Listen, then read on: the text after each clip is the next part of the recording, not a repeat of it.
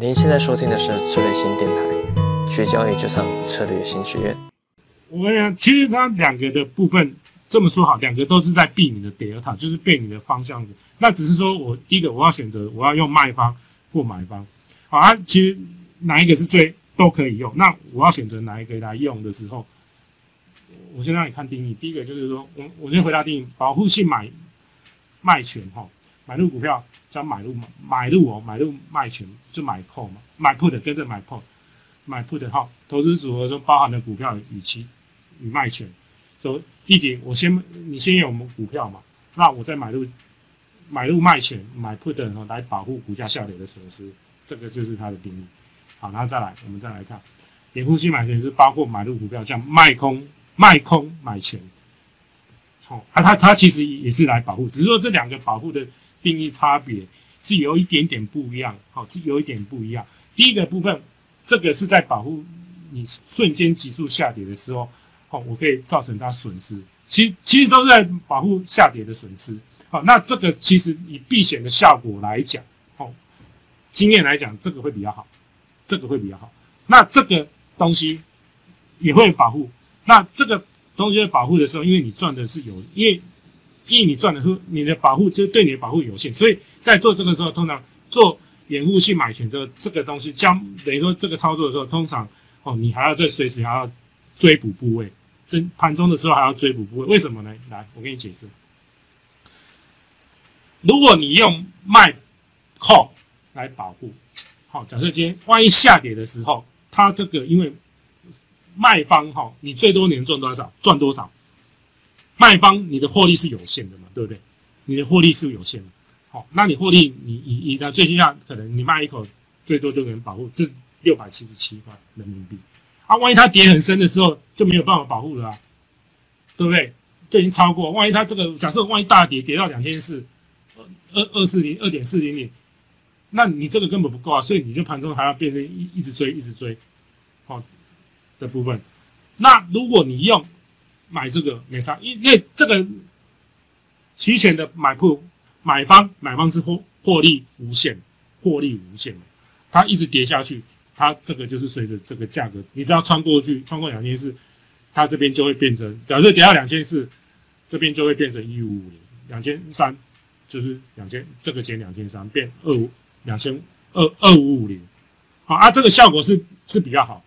那为什么会有这两个抉择？是因为一一定有好，一定有有利，一定有弊嘛。好，那我刚才前面已经特别强调一个重点了，就是看你要怎么选择，就是看这两个的变化，这两个数值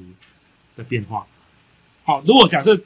两边的这个 IB 过去历史波动才这样，那我今天只是超过一，虽然你跟十趴十趴是很低啊，其实二十二点，我只是到过一次，这个是其实不高哦，大大概这点是很接近。哦，那才这样，那。其实按我的银行，我的买的序列这边都才二十二、二十三，其实也不高，甚至这个还还要比你还比你那个才那个才还低。那已经都对我有利嘛？那我一定买这个。好，买了之后，如果你你跌下去，万一不幸蹦大跳空，连续蹦蹦蹦跌了两三天，很不幸啊！就是我的万一不幸两天是，你完全可以 cover 把你的这边价值可以保护的保护住。这样懂我吗？那如果大跌的话，那如果说再来还有一个部分就是说，如果你买扣的部分，那万一明天它没有大跌，它比如它只是小跌，它只是小跌，好，啊，或许或许哦，哦效这个这个会效果会比避险效果会比比比你买这个比较好一点，好，所以当你要用这两个抉择，第一个点，第一个要考量点就是说，I V。哦，这几个 V 哈，H V I V 跟真跟期权的系列的 I V 去比较，去看现在的位阶。除了这个以外，再来就是说你的预期，因为你要避险是要避它，你预期到这个这个消息里面对你，你判断这个消息面会对市场是冲击是很是很大的冲击，或者是小的冲击。那通常如果小的冲击面，其实坦白讲也不用去避了，真的也不用避，可能你就直接用价差去组合就好。啊，或者你你你这边其实你还可以承受，那因为所以一一般来讲，就是说我们在未用避险就一定是有比较重大事件，或者说会对行情会你判断重大行情的时候，你才会开始去下下这个抉择。所以你的考量点就回到前面，就是看这几个哦的数字的变化，隐含波动率跟跟 underlying 的标的物的的的的波动率跟历史波动率，这个这个要取得一个平衡点，好，然后去看现在对哪哪个哪个策略，这两个策略比较有利。没错，就是因为第一个哈，因为这个东西期权的部分就是说，你一定你一定要有一个主观的先你的自己想法了，因为因为其实它当然你要你要跟我讲说要程序化预测可以可以，这个就是另外一个层面。其实机构我们在就也有在做这个，那其实就是说你你可以透过诶波动率的计算哈，你看 IB 的计算每个序列计算去判断，就是说它穿过，比如说穿过两个标准差一个标准或怎么样哈，你有很多计算也可以哦，这个是程序化的，不对？那其实我的经验讲真的讲来，也不是说人，因为其实这个我都做过，其实期选你用纯纯哈，完全都按照机械式就是程序化统计计算，其实最后我想长期真的最后像。的获利并不见得会比较好啦，真的，因因为因为期权的这个，我常常跟人家讲过，就是因为期权哈，它的损益它永远都是曲线。你让不管你个股或期货，哈，股票 ETF，输就是因为它的损损益图它就是直线嘛。可是期权因为它牵合牵扯到它就是有时间价值，好，它还有波动率，因为波动率当然跟时间价值会影响到，互相，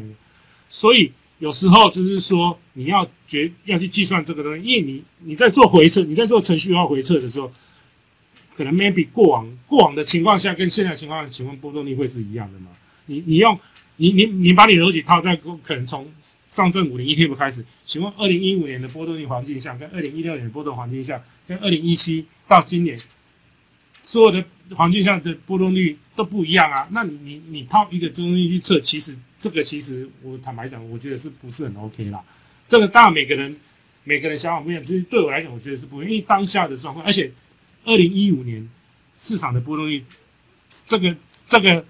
期权的的成熟度跟现在成熟度又不一样啊。二零一五年那时候，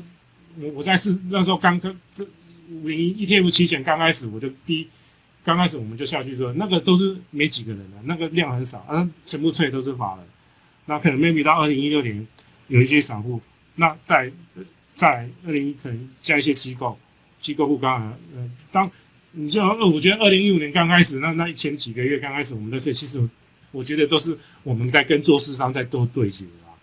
对不对？啊啊，你你用你的这个方式去，就是市场参与者结构，市场的 OI 变化，当时候跟那环境都不一样，那你用同样的东西去，诶。而且市场当时候每一年的波动率的高低区间又不一样，那你用你的逻辑现在去用程序化时候去做的时候，其实这个效果所谓一个所测出来效果，其实往往都会失真的。那如果说你等可能这个市场 maybe 过了大概十年之后、十五年、二十年之后，因为你不管任何的循环哦量，或者说你可能会起到一个，就是说你当你的时间够长的时候，去取得一个平均值之后，或许当下你。用程序化测出来的回测那个数字会比较接近，比较可靠度会会相对会比较高啦。这个是我个人的的想法了因为你当这个市场是说才从二零一五年才开始才三四年，其实你用程序化你去做回测的时候，这个数字其实所会得到的效果其实不可靠。所以我会比较建议是说，如果你要做期权，其实最好的方式就是说你把这个所有的基本逻辑。它的战，所以我们开玩笑看的就是战术。你把任何的，你可以，其实大家很多老师都有不同的战术、不同的策略，这个就叫战术。你把战术学好，你你你你真的，你因为跟人家上场打打仗的时候，你就很多哦，你你可以应变，你随时要应变就很就很快。好，那你把这些都基本学了，那再就加上你的方向性，你的 view，你可以透过期货程序下你的讯号。OK，我之前前一个四月那时候讲，你要判断多空。你可能用期货，因为期货可能它长期来讲已经一段时间。那如果你有比较可能，你有比较可靠性的，比如说你可能预测 IH 现在是空空方讯号，你的长期胜率很高，你可以搭配那个信号，然后你搭配那个信号之后来做，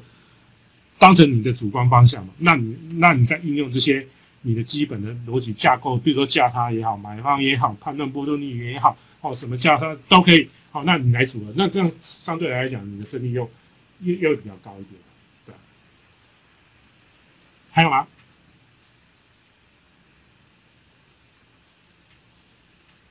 好，那如果如果假设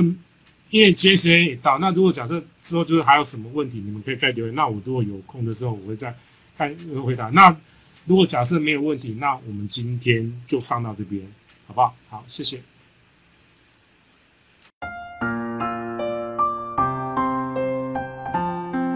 好啦，今天的期权之路就到这里了。